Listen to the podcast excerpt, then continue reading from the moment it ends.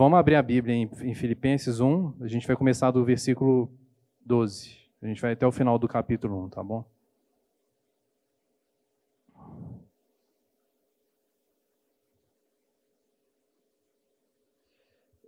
É, nós estamos, nós fizemos um, um, esquema no aplicativo da Bíblia. É, eu esqueci o nome do aplicativo, mas acho que é o aplicativo que, que a maioria das pessoas usa. Se você, a gente tem a relação do, do, dos versículos que nós vamos conversar hoje e também algumas anotações. Então, se você tiver e quiser acompanhar isso pelo seu aplicativo, é só buscar pelo QR Code, que vai aparecer para você automaticamente. Tá? É pra, mais para facilitar mesmo o fluxo aí.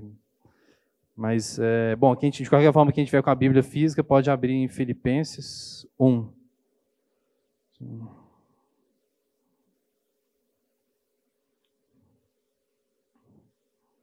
Então a gente vai ler do versículo 12 até o, versículo, até o final, tá bom? E a gente vai conversar um pouco sobre isso hoje. Então vamos lá, Filipenses 1, a partir do versículo 12. Quero que saibam, irmãos, que aquilo que me aconteceu tem, ao contrário, servido para o progresso do Evangelho. Como resultado, tornou-se evidente a toda a guarda do palácio e a todos os demais que estão na prisão por causa de Cristo e os irmãos, em sua maioria, motivados no Senhor pela minha prisão, estão anunciando a palavra com maior determinação e destemor. A verdade é que alguns pregam Cristo por inveja e rivalidade, mas outros os fazem de boa vontade. Estes os fazem por amor, sabendo que aqui se encontro, que aqui me encontro para a defesa do evangelho. Aqueles pregam, pregam Cristo por ambição egoísta, sem sinceridade, pensando que me podem causar sofrimento enquanto estou preso. Mas que importa? O importante é que qualquer, de que qualquer forma, seja por motivos falsos ou verdadeiros, Cristo está sendo pregado, e por isso me alegro. De fato, continuarei a alegrar-me, pois sei que o que me aconteceu resultará em minha libertação, graças à oração de vocês e ao auxílio do Espírito de Jesus Cristo. Aguardo ansiosamente e espero que em nada serei envergonhado ao contrário, com toda a determinação de sempre, também agora Cristo será engrandecido em meu corpo, quer pela vida, quer pela morte. Porque para mim o viver é Cristo e o morrer é lucro. Caso continue vivendo no corpo, terei fruto do meu trabalho, e já não sei o que escolher. Estou pressionado dos dois lados. Desejo partir e estar com Cristo, o que é muito melhor. Contudo, é mais necessário por causa de vocês que eu permaneça no corpo. Convencido disso, sei que vou permanecer e continuar com todos vocês para o seu progresso e alegria na fé, a fim de que, pela minha presença, outra vez a exultação de vocês em Cristo Jesus transborde por minha causa. Não importa o que aconteça, exerçam a sua cidadania de maneira digna do Evangelho de Cristo, para que assim quer eu vá e os veja, quer apenas ouça a seu respeito em minha ausência, fique eu sabendo que vocês permanecem firmes num só espírito, lutando unânimes pela fé evangélica, sem de forma alguma deixar-se intimidar por aqueles que se opõem a vocês.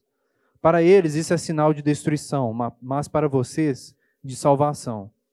E isso da parte de Deus, pois a vocês foi dado o privilégio de não apenas crer em Cristo, mas também sofrer por ele já que estão passando pelo mesmo combate que me viram enfrentar e agora ouvem que ainda enfrento.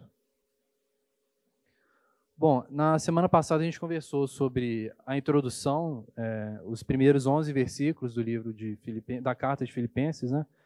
Filipos é uma cidade que ficava é, é, na Grécia, era uma cidade é, também dominada pelo reino romano, e Paulo, ele foi a essa cidade na segunda viagem, em sua segunda viagem missionária. E ele passou alguns, algum tempo lá, ele acabou é, plantando a igreja, né, a igreja de, de dos filipenses, né, é, e ele acabou criando um laço muito forte com a igreja de, de, de Filipenses. Então, quando a gente, o, o, João falou isso na semana passada, mas quando a gente é, reflete aqui na, na carta, a gente vê que Paulo ele está escrevendo para alguém que ele tem intimidade, para pessoas que ele tem intimidade. Então isso é interessante a gente observar.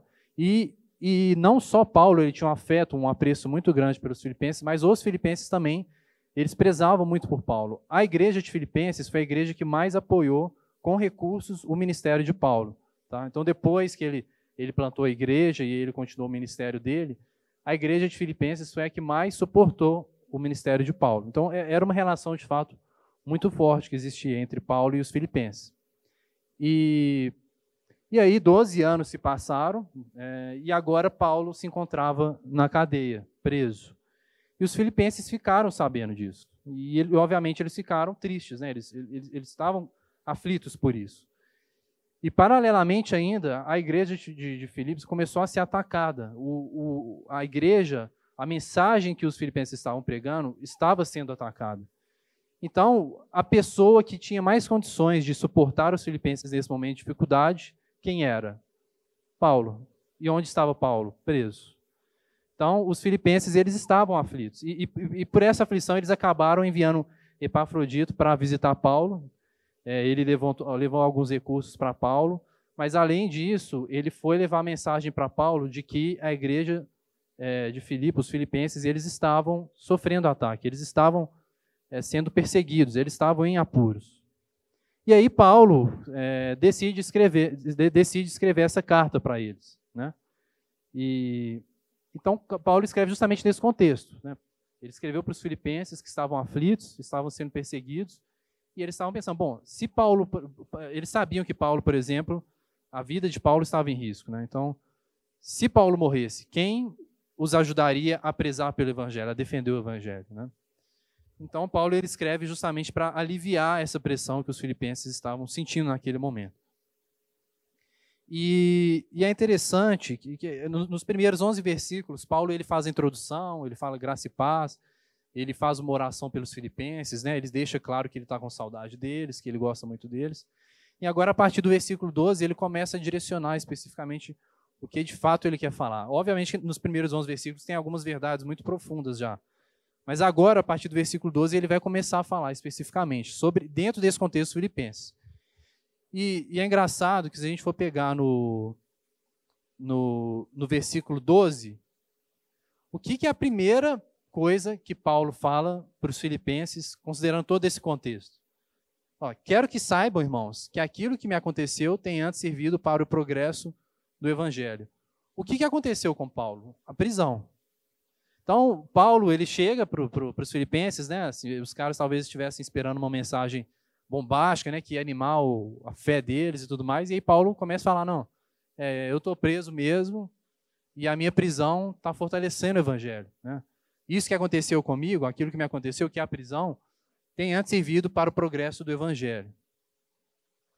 Por que que Paulo ele ele começa a carta dele falando de prisão, né? Ele poderia falar de várias outras coisas, ele poderia falar, é, Filipenses, é, é, sei lá, é, Deus vai dar vitória para vocês, né? Assim, fala várias coisas, mas ele começa já de cara a entrar no fato dele estar preso. Então, por que que Paulo logo de cara já fala disso? E a segunda pergunta é como que a prisão de Paulo fortalece o evangelho? Como que a prisão de um missionário, como que a prisão de uma pessoa pode fortalecer justamente aquilo que é o objetivo da vida dela? Né? Parece assim, parece que é, é, é, é conflitante. Né? Uma pessoa é presa e o fato, e, e, mesmo preso, o que ela teria que fazer está sendo fortalecido. Então, vamos, vamos refletir um pouco sobre essas duas, essas duas perguntas. Primeiro, por que, que Paulo ele começa a falar da prisão de cara? Porque, na verdade, ele já queria deixar claro para os filipenses que tudo que Deus faz, ele faz de forma completa. Né? No, versículo, no versículo 6, estou apanhando um pouco aqui, gente, calma. No versículo 6, é, que a gente refletiu na semana passada, ele fala, falou exatamente isso. Ó, é, a boa obra que ele começou, ele vai completar. Tá? A obra que Cristo começou na sua vida, na, vida na, na igreja dos Filipenses ou na minha vida, ele vai completar. Então, Filipenses, não se preocupem com a prisão. Tá? Não é prisão, não é doença, não é perseguição, nada vai impedir que Deus complete a obra dele. Tá? Então, Paulo já queria, de, de, cara, já trazer essa verdade para os filipenses. E segundo, outra, outra coisa no versículo 9. Esta é a minha oração, que o amor de vocês aumente cada vez mais em conhecimento e em toda percepção. Paulo ele queria reforçar o conhecimento, é, a necessidade dos filipenses conhecerem a verdade de Cristo, que, independente da circunstância que as pessoas estão vivendo, essas circunstâncias Deus vai as transformar em coisas boas, em crescimento para as pessoas. Aos olhos dos homens, isso podem ser circunstâncias complicadas. O próprio Paulo aqui, pegando o exemplo dele, estava preso. Mas mesmo preso, ele via que Deus estava usando a prisão dele para coisas boas. Nas nossas vidas também. Todo mundo aqui, com certeza, está é, tá vivendo alguma coisa que talvez você não tenha entendido ainda, mas que Deus, e assim, talvez em algum no futuro a gente vai perceber, né, que ah, Deus colocou isso na minha vida e agora eu entendo por quê. Muitas situações a gente não vai entender, eu acho, né? Deus ele vai fazer uma coisa simplesmente a gente não vai entender.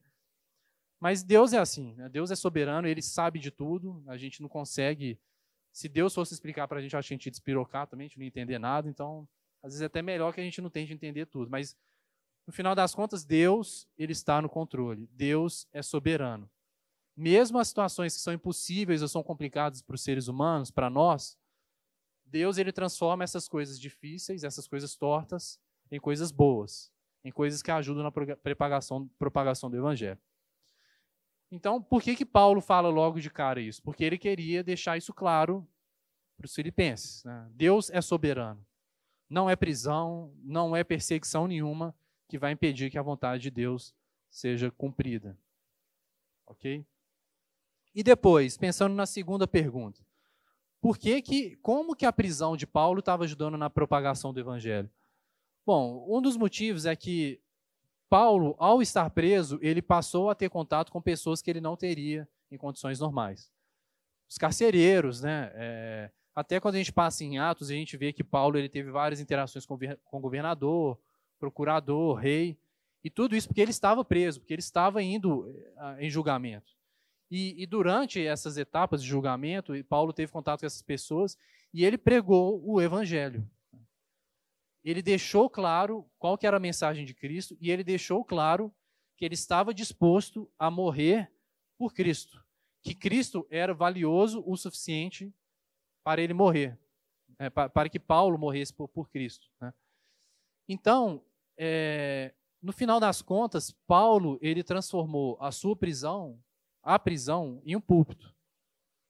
Ao invés de ele ficar remoendo, ficar amargurado, estou preso, não consigo pregar, não consigo visitar mais as igrejas que eu plantei. Não, Paulo o que, que ele fez? Ele transformou a prisão em um púlpito. Ele pregou para aquelas pessoas que estavam lá. É, se, a gente, se a gente voltar né, no, no versículo 13, se eu não me engano, é, como resultado, tornou-se evidente a toda a guarda do palácio e a todos os demais que estão na prisão por causa de Cristo. Então, todas aquelas pessoas, os guardas, né, todo mundo que estava em volta ali de Paulo, eles escutaram o evangelho de Paulo. E, e será que nós temos feito a mesma coisa em nossas vidas? Né? É, muitas vezes a gente é, se depara com situações estranhas, ou nós nos deparamos com lugares que nós não imaginaríamos que nós estaríamos, ou, sei lá, você, a gente vai começar a conviver com pessoas que a gente nunca imaginou que a gente iria conviver, e a gente fica reclamando porque as coisas não estão da forma que a gente imaginava, a vida está difícil. Mas e se a gente encarasse essas situações como Paulo encarou a prisão dele? Deus certamente nos coloca em situações específicas para que nós possamos levar a mensagem de Cristo. Né? Mas às vezes a gente gasta mais tempo tentando entender ou querendo explicação de Deus para tudo ou reclamando. E às vezes o tempo, a oportunidade passou, o tempo passou. Né? Então que Deus nos dê a graça de, assim como Paulo, aproveitar toda oportunidade de pregar o evangelho. Por mais que seja uma situação atípica, uma situação que a gente não imaginava, mais que seja uma situação que aos nossos olhos seja desfavorável, assim como era a prisão de Paulo, que a gente consiga perceber, ter senso para isso e levar o evangelho a todas as pessoas nesses momentos. Então, a, Paulo, é, a prisão dele serviu para a propagação do evangelho, primeiro por isso, e o outro fator importante também é o exemplo de Paulo, o exemplo que Paulo estava dando para os filipenses e para todas aquelas igrejas, para todos os cristãos que o acompanhavam. É, bom, imagine nós, é, bom, todo mundo aqui já, já deve ter visto, ouvido um testemunho que, que te encantou, que, assim, que você ficou surpreendido. Você pensa, pô, esse cara tinha tudo para desistir, sabe, tudo errado na vida dele, completamente assim, a vida completamente cabeça para baixo. E o cara, ele chega e dá um testemunho de como que Deus sustentou ele, de como que a graça do Senhor alcançou e deu força para que ele conseguisse é, seguir em frente. E esse tipo de testemunho, eles nos trazem força, eles, eles, eles revigoram a nossa fé. E a, a experiência que Paulo estava tendo nesse exato momento de levar o evangelho, de propagar o evangelho, mesmo estando preso, isso é, tinha uma, uma força é, é, para a fé dos, dos, filipenses assim, que a gente não consegue estimar. Cara, se os, os filipenses eles viam que, Paulo, que eles sabiam que eles estavam sendo perseguidos, eles sabiam que Paulo estava, sendo, estava preso, mas, cara, imagina quando eles receberam a carta de Paulo e eles começaram a ler a carta. E eles passando por essas palavras de Paulo. Paulo falando: olha, eu estou preso, mas a minha prisão está, está servindo para avançar o evangelho. Cara, os caras certamente falaram: olha, galera, a gente está junto com Paulo. Se ele está aguentando, se Deus está sustentando ele, nós também podemos. Deus também vai nos sustentar.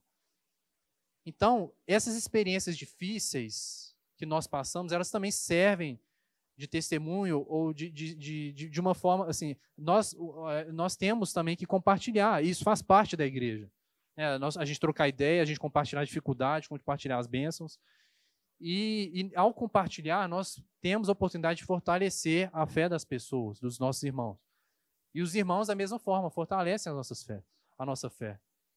Então, Paulo, ele tinha ciência disso, né? e ele fala: é, a maioria dos irmãos motivados no Senhor pela minha prisão estão anunciando a palavra com maior determinação e desse temor.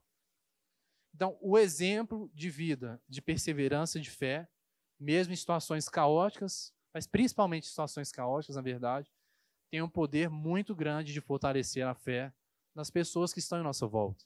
Né? E isso é precioso. E Paulo ele tinha ciência disso, e é por isso que, de cara, ele já quer colocar isso para os irmãos também de Filipenses, para os filipenses. Né? Ok. Então, é...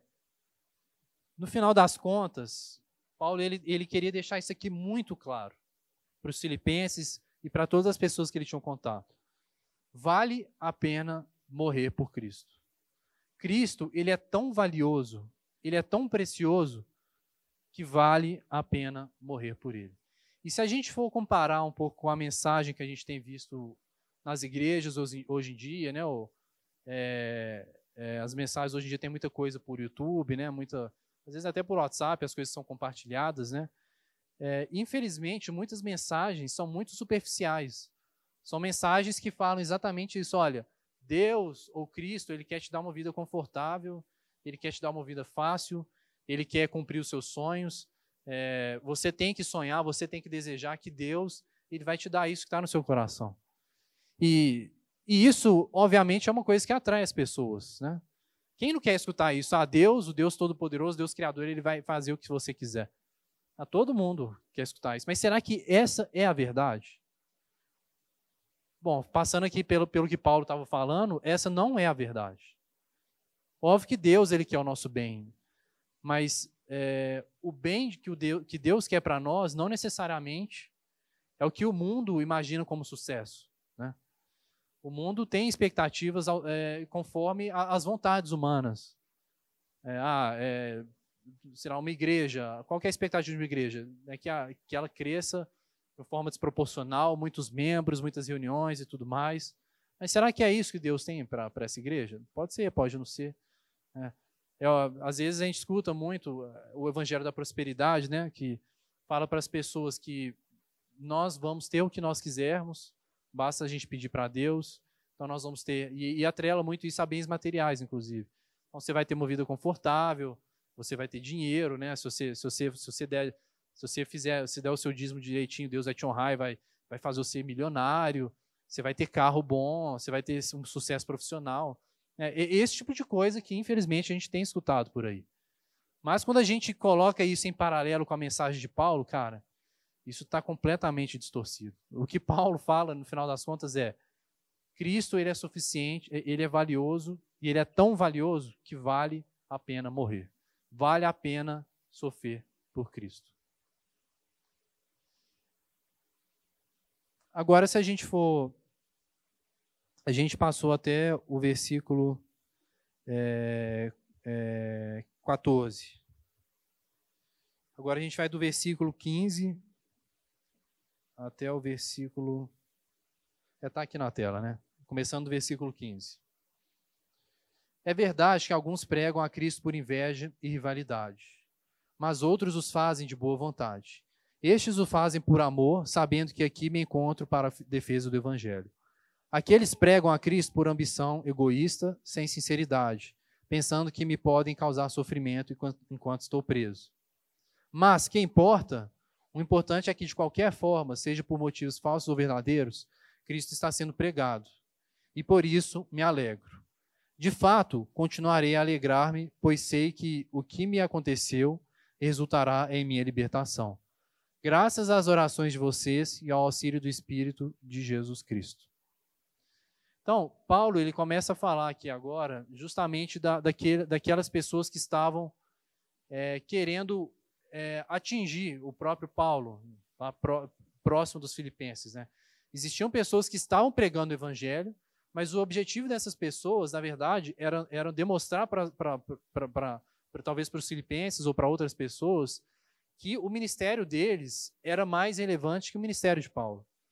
A intenção deles, né, a motivação deles, era demonstrar para os homens que eles tinham condição de fazer coisas boas aos olhos dos homens. E, e eles, para alcançar isso, eles estavam pregando o evangelho, mas com uma intenção distorcida e errada. E o que, Paulo, que, que Paulo fala aqui agora? Olha, se Cristo está sendo pregado, isso é o principal. Eu não, não me interessa se eles querem me atingir, não me interessa se, se eles querem rivalizar comigo, porque eu não estou nem aí para isso. O que me interessa é que Cristo seja pregado. Então, Paulo, ele demonstra um desapego completo à, à imagem do seu ministério, vamos dizer assim. Né? Hoje, muitas vezes, nós é, nos apegamos, a gente, a gente, quer que a nossa igreja seja é, espetacular, né? tenha um culto legal, uma imagem legal e tudo mais. Mas Paulo, ele estava preocupado com a pregação do evangelho. Cara, não interessa o que está acontecendo. Se o evangelho está sendo pregado, é isso que interessa. É isso que tem valor. E óbvio assim, que isso envolve algumas questões sensíveis, porque se nós percebemos no nosso meio pessoas que estão pregando o evangelho com a intenção errada, nós temos que combater essas pessoas, nós temos que advertir essa pessoa. Tudo bem que o evangelho de alguma forma está sendo propagado, mas a gente não pode aceitar que, que pessoas em nosso meio tenham essas intenções distorcidas. Né? E, e, e isso se torna um desafio muito grande, porque a gente sabe que Deus ele pode usar qualquer pessoa para propagar o evangelho. É, Deus ele usa, é, ele pode usar um não cristão, por exemplo, né? ele pode usar pessoas que não têm, que não têm fé ainda em Cristo para, de alguma forma, seguir como canal para o Evangelho. Né? A gente, é, na Bíblia, por exemplo, no Antigo Testamento, Deus fazia várias coisas através de reis pagãos. Né? A vontade de Deus era feita através de homens que não tinham a mínima ideia do Evangelho ou, ou da, dos mandamentos de Cristo. Né? E, e, isso, é, às vezes, é confuso. Né? A gente fica tentando julgar as pessoas, perceber o que é certo e o que é errado, mas assim, a, gente, a gente não tem condição de saber a intenção de todas as pessoas. Né? Nem, nem das pessoas mais próximas a nós, familiares, a gente consegue saber a intenção. Então, é um desafio. É, eu até comentei é, essa manhã né, de, um, de, uma coisa que, que saiu na mídia essa semana. Tem um apologeta muito famoso que faleceu no ano passado, é, chama Ravi Zacarias. Ele, ele, se não me engano, ele é indiano, mas ele, ele passou grande parte da vida dele nos Estados Unidos. E o ministério de, de apologética dele, de defesa de fé, é, era, era espetacular. É, até assim, ele até o, ele, no final da vida dele ele acabou tendo um câncer, ele faleceu muito rápido. Mas até o final da vida dele ele era muito ativo ainda. Ele participava de discussões em universidades, né? Ele, ele conversava com, com muçulmanos, com não cristãos, com ateus, e ele tinha debates fortes, as pessoas desafiando a fé cristã e ele defendendo a fé cristã com afinco, assim, com, com uma propriedade espetacular. E esse homem, ele, ele faleceu é, é, no ano passado, é, e aí começaram a surgir algumas denúncias de que ele, na verdade, tinha alguns problemas de comportamento.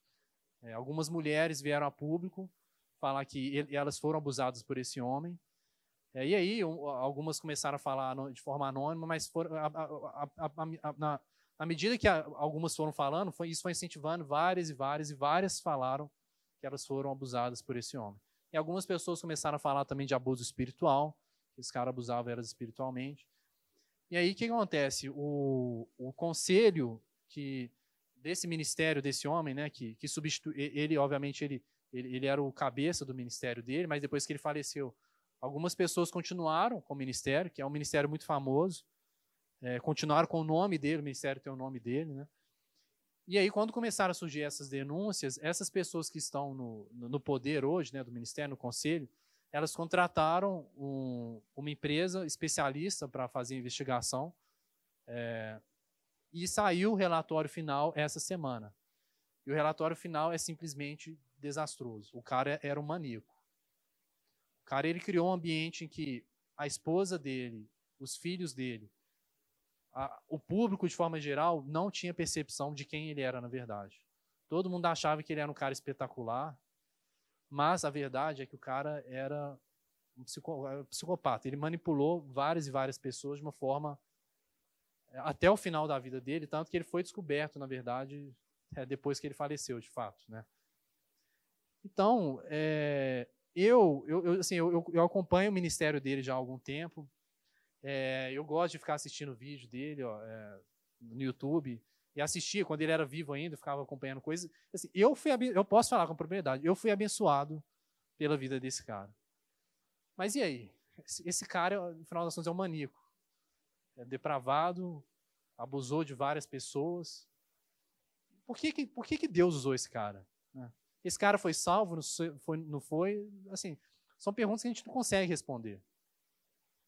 Mas, assim como Paulo, o que a gente tem que pensar, o principal é: o evangelho está sendo propagado? Óbvio que tem várias questões secundárias que nós temos que nos atentar, né? Se, se a gente tivesse descoberto que esse cara ele era depravado assim, enquanto ele estivesse vivo, ele deveria ser exortado, né? Várias coisas deveriam ser deveriam ser feitas. O nome dele deveria ser desassociado com o evangelho rápido, né? Um cara desse, como que a gente vai deixar que um cara desse associe o nome dele a fé cristã. Né? Mas Deus usou ele, ainda assim. Então, é, é, difícil, são questões difíceis. E Paulo, então, ele vai, ele vai, ele vai na, na, na raiz. Ele fala, cara, beleza, né? E, esses caras, eles estão pregando o evangelho com a intenção errada, eles querem me atingir, mas se o que eles estão fazendo está servindo para propagar o evangelho, ok, é isso que me interessa. Né? Então, no final das contas, para Paulo, o desejo é que Cristo, era que a mensagem da cruz, era que o evangelho fosse propagado. E esse desejo era muito maior do que o desejo de ter o ministério dele reconhecido, ter o desejo de que as pessoas o vangloriassem, de que as pessoas reconhecessem Paulo como grande apóstolo, como cara que, que plantou várias igrejas. Paulo, ele não estava interessado nisso. Ele queria que o evangelho fosse propagado. E esse é um desafio para nós também, é, principalmente para as pessoas que se envolvem muito na igreja. Nós nos apegamos muito fácil ao que a gente faz, né, ao nosso ministério, louvor, palavra, é, às vezes é cuidar das crianças. A gente, a gente, a gente, a gente, a gente acaba criando, tendo um senso de responsabilidade. E se a gente não tomar cuidado, a gente fica, é, a gente acaba vivendo da, da apreciação das pessoas ao que a gente faz. Então, se, se você está no louvor, você tocou aqui no, no final do, do, culto, ninguém veio te falar, ah, o louvor foi bom, você vai para casa cabisbaixo. Então, você dá a palavra, ninguém tirou o juízo, você fica, você fica ali, pô, será que foi bom? Você passa a semana refletindo e tudo mais. É, o ser humano, ele, naturalmente, ele, ele, ele fica se medindo assim. Mas o que a gente precisa, na verdade, é do olhar de Cristo, é do olhar de Deus. não é do olhar dos homens. E Paulo, ele, tava, ele não estava interessado no olhar dos homens. Né? Então, que a gente aprenda com Paulo também, né? de tentar, ok, gente, óbvio que a gente quer fazer o bem para as pessoas, né? faz parte, e nós, quando a gente vê uma pessoa fazendo bem, a gente tem que elogiar, porque é, faz, é, é, é importante, né? inclusive para o relacionamento dos irmãos, mas a gente não deve viver da aprovação das pessoas. Né? E agora a gente entra é, na, na, no versículo, num dos versículos mais famosos da carta aos Filipenses. A gente vai ler aqui a partir do versículo 20 até o versículo é, 26. Então vamos lá. É, aguardando ansiosamente, espero que em nada serei envergonhado. Ao contrário, com toda a determinação de sempre, também agora Cristo será engrandecido em meu corpo, quer pela vida, quer pela morte. Porque para mim viver é Cristo e o morrer é lucro. Caso continue vivendo no corpo, terei fruto do meu trabalho. E já não sei o que escolher. Estou pressionado dos dois lados. Desejo partir e estar com Cristo, o que é muito melhor. Contudo, é mais necessário por causa de vocês que eu permaneça no corpo. Convencido disso, sei que vou permanecer e continuar com todos vocês, para o progresso e alegria na fé a fim de que, pela minha presença, outra vez a exultação de vocês em Cristo Jesus transborde por minha causa. Então, Cristo agora, Paulo, agora ele começa a falar de forma mais clara que o objetivo dele era engrandecer a Cristo. Seja na vida ou seja na morte. É interessante a gente pensar nisso, porque assim, a gente, morte é o oposto de vida. Né? Então, assim, na verdade, se você quer algo na sua vida, se você tem um sonho, se você tem um desejo, se você morre e esse sonho não foi cumprido, você não teve tempo de fazer, você não conseguiu terminar, na verdade é como se a morte tivesse te frustrado. A morte, ela te trouxe um problema, né? Tudo bem que você está morto ali depois, mas assim, a morte, ela é o oposto da vida. Então, por que que Paulo ele está falando aqui que seja na morte ou seja na vida, nós temos condições de glorificar a Deus. É, e, um, outro, e um outro paradoxo interessante também que Paulo traz é logo no início do versículo 20, que ele fala de vergonha, né? Aguardando ansiosamente, espero que em nada serei envergonhado. Qual que é o oposto de vergonha? Se a gente for olhar e pensar assim, é, para os homens, né? Assim, qual, que é o, qual que seria o oposto de vergonha? Seria honra, né? Ou algo algo parecido, mas uma pessoa que tem todas as honras do mundo, ela não é envergonhada, né? Então, assim, se, se, se, se você tá, sei lá, você tá, você tá próximo a uma pessoa que você admira, uma pessoa que você quer que ela te veja bem, né? Assim, que você quer agradar essa pessoa. Se essa pessoa ela começa a te elogiar, é, então você não vai ter vergonha, você vai ficar tranquilo. Agora, se você começa a vacilar, a pessoa começa a ver que você tem algumas fraquezas, você vai se sentir envergonhado. Porque aquela pessoa que você busca aprovação, ela está vendo que, na verdade, você tem falhas, né? que você não, não é completo, vamos dizer assim. Mas isso, de novo, é aos olhos dos homens. Para Paulo, qual que é o oposto de vergonha? Olha no versículo 20, né, na, na, na segunda parte. Ó. Ao contrário, com toda a determinação de sempre também agora Cristo será engrandecido em meu corpo, quer pela vida ou quer pela morte. Para Paulo, o oposto de vergonha é que Cristo seja engrandecido e não que ele próprio seja engrandecido. A vergonha para Paulo estaria se Cristo não estiver sendo engrandecido se Cristo não estiver sendo fortalecido, se Cristo não estiver sendo pregado. Né? Tem um pouco, e tem relação com o que a gente já falou é, é, no versículo anterior, na passagem anterior. Né? Paulo, ele coloca sob perspectiva, o centro da vida dele é Cristo, e não ele mesmo. Então, vergonha para Paulo é quando Cristo não está sendo honrado, quando Cristo não está sendo engrandecido. E agora ele traz as duas possibilidades de nós engrandecermos a Cristo, seja na vida ou seja na morte. Então, a gente vai passar aqui rapidinho para essas passagens, refletindo primeiro sobre como nós podemos engrandecer a Cristo na vida e como nós podemos engrandecer a Cristo na morte. Então, come, vamos, então no final do, do, do, versículo 20, né, ele fala, ó, quer pela vida ou quer pela morte. Né? Assim, o corpo dele vai engrandecer a Cristo, quer pela vida ou quer pela morte. É, no versículo 21, porque para mim o viver é Cristo e o morrer é lucro. Então ele falando, o viver é Cristo, obviamente está tá relacionado à, à vida, né? Se ele não morrer, se ele continuar vivo, o viver é Cristo. Agora, se ele morrer, se ele for engrandecer a Cristo na morte, ele fala que o morrer é lucro. Então vamos lá, o viver é Cristo, né? Se nós formos viver, o que está falando? Se você for viver, o viver é Cristo. E no versículo 22, ó, quase continue vivendo no corpo, terei fruto do meu trabalho. Então, de, depois de o viver é Cristo, o que, que vem depois? O, o, o que, que ele traz? É fruto do trabalho. Então, se, se, nós estamos vivos, nós vamos honrar a Deus com a nossa vida. É, e o viver é Cristo, né? a nossa vida que é Cristo, e isso vai se dar através do nosso trabalho. É isso que ele está falando aqui no versículo 21. Ah, desculpa, no versículo 22. Terei fruto do meu trabalho. E já não sei o que escolher. Estou pressionado dos dois lados. Desejo partir e estar com Cristo, o que é muito melhor. Contudo, é mais necessário, por causa de vocês, que eu permaneça no corpo. O trabalho que Paulo está falando aqui, era, o que, que era exatamente esse trabalho? Era ele trabalhar para os irmãos, era ele trabalhar para a igreja de, Filipenses ou para todas as outras igrejas. Então, no final das contas, o que, que Paulo estava falando aqui? Se, se você está vivo e você quer engrandecer a Cristo enquanto você está vivo, o que, que você tem que fazer? Você tem que trabalhar para os outros.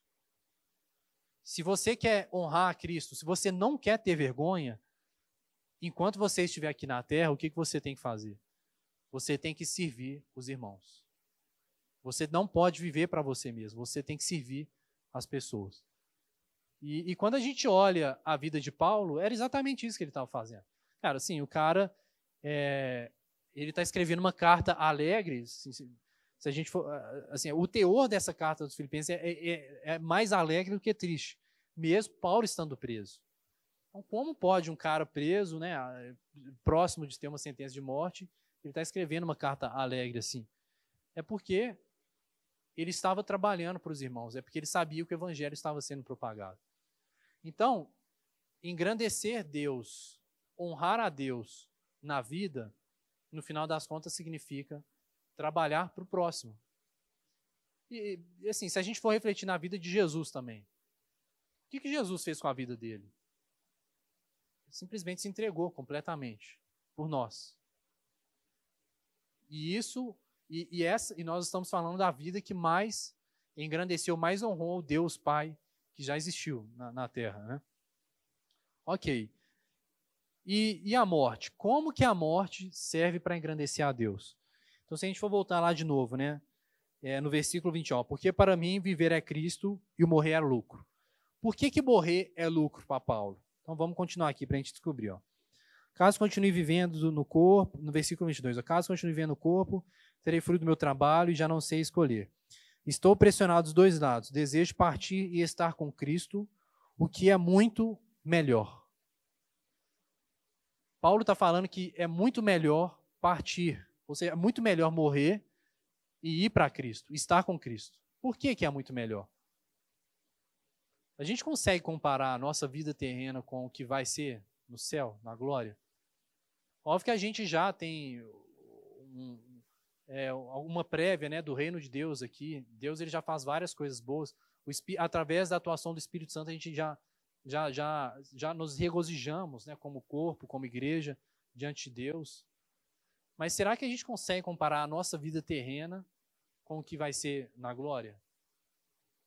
Assim, ok, assim, acho que todo mundo aqui é alegre, todo mundo tem coisas boas na vida, mas todo mundo também tem muita luta.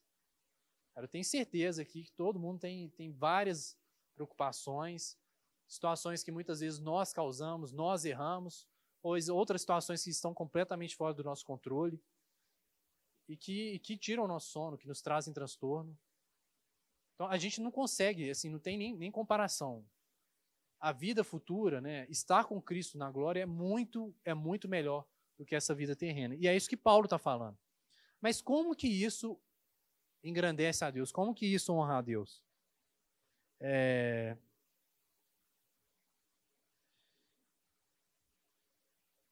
é justamente isso. Né?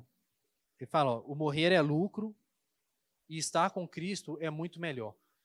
Então, quando nós estamos com Cristo, quando nós estivermos com Cristo, nós vamos estar nos regozijando completamente com Cristo. E o fato de nós estarmos nos regozijando com Cristo é isso que engrandece a Deus. É, tem um, muitos, muitos aqui já devem ter ouvido falar do John Piper, que é um pastor é, americano batista, e ele tem uma teologia muito forte né, do, do hedonismo cristão, que é a alegria cristã. Né? Ele fala muito disso. E ele fala justamente, é, e, e, a, e ele, ele tira muito da teologia dele desse livro de Filipenses. E ele fala exatamente isso, né? Deus é mais glorificado em nós quando nós estamos satisfeitos nele. Deus, ele é glorificado quando nós estamos nos regozijando nele. Quando nós que fomos salvos por ele, estamos nos deleitando em Deus.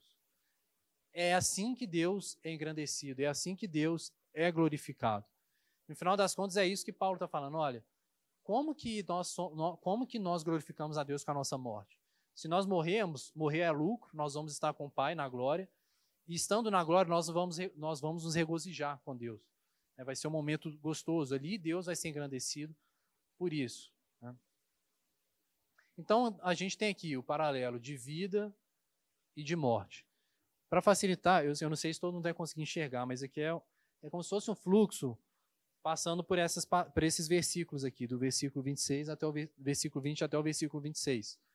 Justamente, em cima a gente tem a, a gente tem um fluxo né, de como que Deus é engrandecido pela vida. Então, pela vida, se nós estamos aqui vivendo, o viver é Cristo, ao viver, eu vou ter o fruto do meu trabalho, eu vou trabalhar.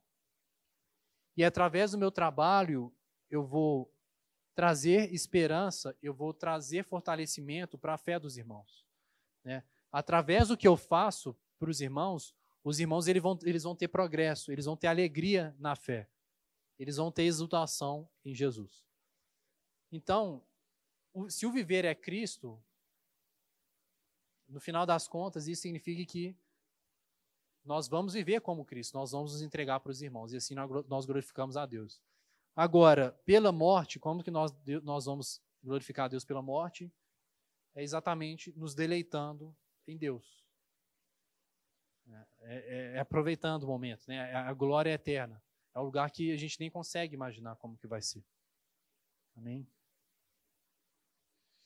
Então, a gente, agora indo para a reta final, os últimos versículos, a gente vai passar rapidamente aqui nos versículos 27 até o versículo 30. É, não importa o que aconteça, exerçam a sua cidadania de maneira digna do Evangelho de Cristo, para que, assim, quer eu vá e os veja, quer apenas ouça a seu respeito em minha ausência, fique eu sabendo que vocês permanecem firmes num só espírito, lutando unânimes pela fé evangélica sem de forma alguma deixar-se intimidar por aqueles que se opõem a vocês. Para eles, isso é sinal de destruição, mas para vocês, de salvação. E isso da parte de Deus, pois a vocês foi dado o privilégio de não apenas querer em Cristo, mas também de sofrer por Ele. Já que estão passando pelo mesmo combate que me viram enfrentar e agora ouvem que ainda enfrento. Então, Paulo ele começa a introduzir um, um, um assunto que ele vai falar nos, nos demais capítulos também, que é sobre cidadania. Ele está falando: olha, filipenses, exerçam a cidadania de maneira digna do evangelho.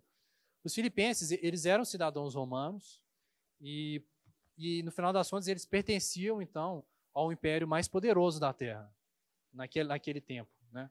Os romanos, eles, eles dominaram, eles tinham o maior domínio né, da, da, da terra. Então, os filipenses, provavelmente, eles, eles se apegavam muito a isso. Eles eram romanos, né? É, isso tinha um valor social muito grande naquela época. Mas o que, que Paulo está falando para eles? Olha, esquece, esquece se vocês são romanos, se vocês não são. O que, que vocês têm que fazer, Filipenses? Exerçam a sua cidadania de maneira digna do Evangelho de Cristo. A cidadania do Evangelho, ela não se compara a, na, a nenhuma cidadania terrena. Né? Nós aqui na Terra, nós fazemos várias divisões sociais, é, e muitas vezes nós nos apegamos a isso, e isso acaba sendo como se fosse um, um norteador, né? uma, um, uma coisa fundamental é, para nosso dia a dia, né? para a forma que a gente se relaciona com as pessoas. Mas nenhuma cidadania humana, nenhuma ideologia é, nenhum, criada pelos homens, nada disso se compara à cidadania do Evangelho. E, e, infelizmente, hoje em dia, a gente tenta é, colocar a cidadania do Evangelho lado a lado com, com ideologias humanas. Né? A gente vê hoje isso muito forte na política. Né? A gente acha que ah, se, se uma pessoa vota em tal partido ou, ou, em tal segmento, ela é cristã. Se ela vota no, no oposto, ela não é cristã. A gente acha isso. Ah, é impossível uma pessoa ser cristã se ela vota em tal partido ou vota em tal pessoa. Como se o determinador de se uma pessoa é cristã ou não é fosse, no final das contas, um balizador humano. Mas a, a cidadania do evangelho ela é completamente superior a isso. Ela, ela, a gente não pode atrelar a cidadania do evangelho a nenhuma ideologia humana. Óbvio que é, na cultura a gente vê alguns reflexos né, da, é, é, do que Deus, é, por exemplo, é, no Ocidente aqui, a gente, é, nós somos muito influenciados pela, pela cultura judaica. Né? A moral, se, se você pegar um, um amigo seu que não é cristão, por mais que ele não seja cristão, ele vai ter uma moral completamente influenciada né, pelo, pela, pela, é, pelos mandamentos judaicos, né? porque é, o mundo é assim. Então, de fato, as, as ideologias humanas, elas flertam, elas, elas buscam alguma coisa do evangelho, mas elas jamais vão capturar completamente o evangelho. Porque o evangelho, ele não se compara a nenhuma ideologia humana. Então, Paulo, ele está exortando os filipenses a exatamente isso. Filipenses, esqueçam essa confusão aí de, ah, sou romano, não sou, é, sou, sou judeu, não sou. É, esqueça isso. Se você aceitou a Cristo, se você tem a mensagem da cruz como uma mensagem, é, como mensagem de redenção, você tem que exercer a sua cidadania do céu. Né? E, e, isso é difícil, porque a gente está muito enraizado na nossa cultura, né, nas, da forma que as coisas acontecem hoje. Mas é, é um cuidado que a gente tem que tomar e é uma coisa que Paulo começa a introduzir aqui na carta e nos capítulos seguintes a gente vê, vai ver isso de uma forma mais forte. Tá? E, e qual que é a principal, e no final das contas, aqui para a gente caminhar para o final, qual que é a principal característica da cidadania do Evangelho? Aqui no, no, no meio, né? Ó, pois a vocês foi dado o privilégio de não apenas crer em Cristo, mas também de sofrer por Ele. Exercer a cidadania do Evangelho significa sofrer por Cristo. E isso é um privilégio. Paulo está falando: olha, sofrer é um privilégio. Se você é cristão, se você quer seguir a Cristo, né, se, se você aceitou a verdade, se você quer repetir Cristo, se você quer fazer o que Cristo fez, ok, isso é um privilégio que o Espírito Santo nos dá. Mas esse privilégio ele vem com sofrimento. Não vai ser fácil. Assim como Cristo foi imolado na cruz, nós também temos a nossa cruz. Todos nós sabemos disso. Mas isso é fundamental que a gente tenha noção. A nossa, de novo, relembrando o que a gente falou no início, essa é uma carta que Paulo escreveu para animar os filipenses. E o que, que ele está falando aqui? É um privilégio sofrer. E será que a gente encara isso na nossa vida, no nosso dia a dia? Ou será que a gente fica muito preocupado em, em ter uma vida blindada, uma vida confortável, quase uma vida sintética, né? anestesiada? Não é isso que Deus tem para nós. Né? A honra, na verdade, ou seja, o oposto da vergonha, é exatamente isso: sofrer por Cristo. Assim como Paulo sofreu, como Pedro sofreu, como todos os heróis da fé sofreram. Amém? Então, que essas verdades elas possam encher o nosso coração, é, que a gente possa se lembrar disso, né? Às vezes, durante a na, na, nossa rotina, na nossa vida, a gente acaba esquecendo de coisas básicas, mas que Deus ele, ele nos dê condição da gente lembrar disso a cada manhã, que sofrer por Cristo é um privilégio e que a cidadania do Evangelho é uma cidadania que está acima de tudo. Ela não se assemelha a nada que nós humanos criamos aqui. Amém? Pai, nós agradecemos mais uma vez, Pai, pela tua palavra. Agradecemos pelo privilégio que nós temos de ler essa carta que Paulo escreveu aos Filipenses. Que todas essas verdades, Pai, que nós estamos refletindo, Pai, que e nas, nas próximas semanas também nós vamos continuar, se assim o Senhor permitir, Pai, que essas verdades aqueçam os nossos corações para que a gente busque cada vez mais a Ti, Pai. Que o Senhor venha e, no, e nos, nos dê, Pai, o Teu Santo Espírito, Pai, para que a gente tenha intrepidez, a gente tenha a mentalidade de mártir que Paulo teve.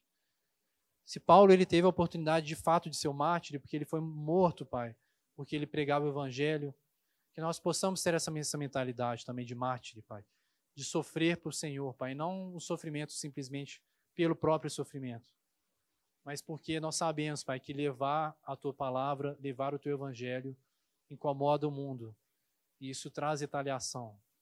E que nesses momentos de retaliação, Pai, nós possamos nos apegar à tua graça, ao teu Santo Espírito.